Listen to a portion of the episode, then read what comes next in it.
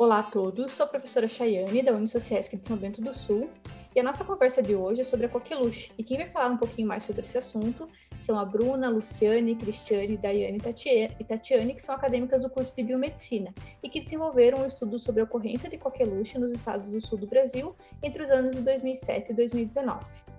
Vamos começar falando sobre o que é essa doença? A coqueluche é uma doença infecciosa que é causada pela bactéria Portella pertussis. A infecção atinge principalmente as vias respiratórias.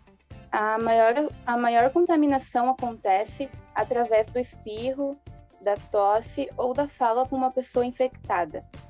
A coqueluche é altamente contagiosa e ela acontece em todas as faixas etárias de idade, é, prejudicando principalmente as crianças por elas serem mais vulneráveis, por elas terem é, os sistemas respiratórios mais sensíveis e por isso podendo levar até a óbito.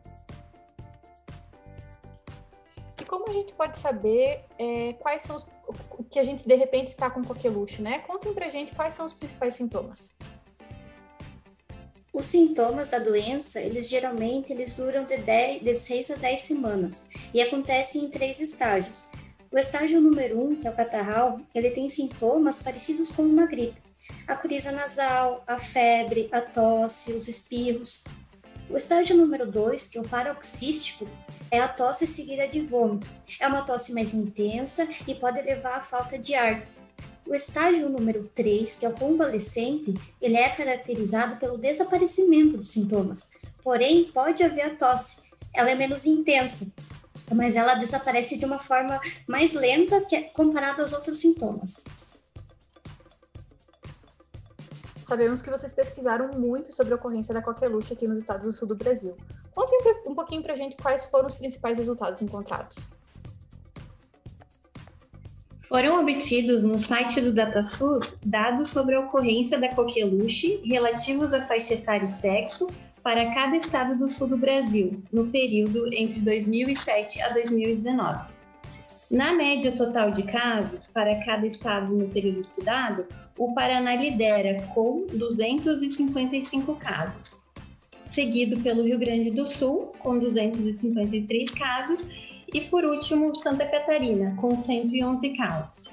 Em relação à média por sexo, observou-se maior ocorrência no sexo feminino. É, embora não tenha relação é, de gênero, a, a coqueluche, né? Embora tenha mais casos femininos, mas ela não tem relação é, de gênero. É, eu queria também estar falando um pouquinho sobre a faixa etária.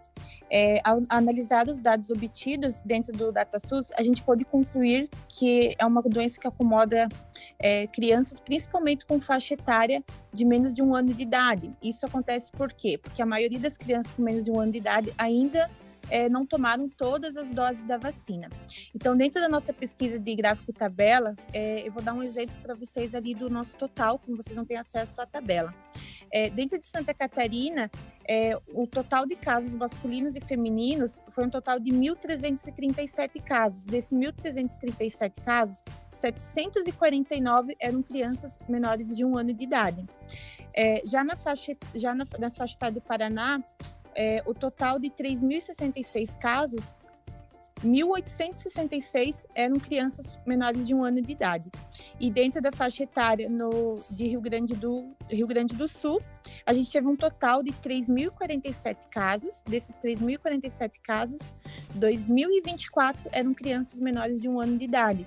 Isso também acontece pelo, por elas é, terem uma imunidade mais baixa e um aparelho cardiorrespiratório mais frágil. E a gente depois vamos falar também sobre a prevenção. Percebemos pelos relatos de vocês que é uma doença que tem sintomas preocupantes. Contem para gente e para a comunidade quais as principais formas para se prevenir a ocorrência da coqueluche. A vacinação ele é um meio de prevenção da coqueluche, sendo que crianças de até 6 anos, 11 meses, 29 dias devem ser vacinados O Sistema Único de Saúde também oferece a vacina específica para gestantes e profissionais da saúde que atuam em maternidades, unidades de interna internações neonatal, atendendo recém-nascidos e crianças menores de um ano de idade. A vacina faz parte do calendário oficial da vacinação do Ministério da Saúde.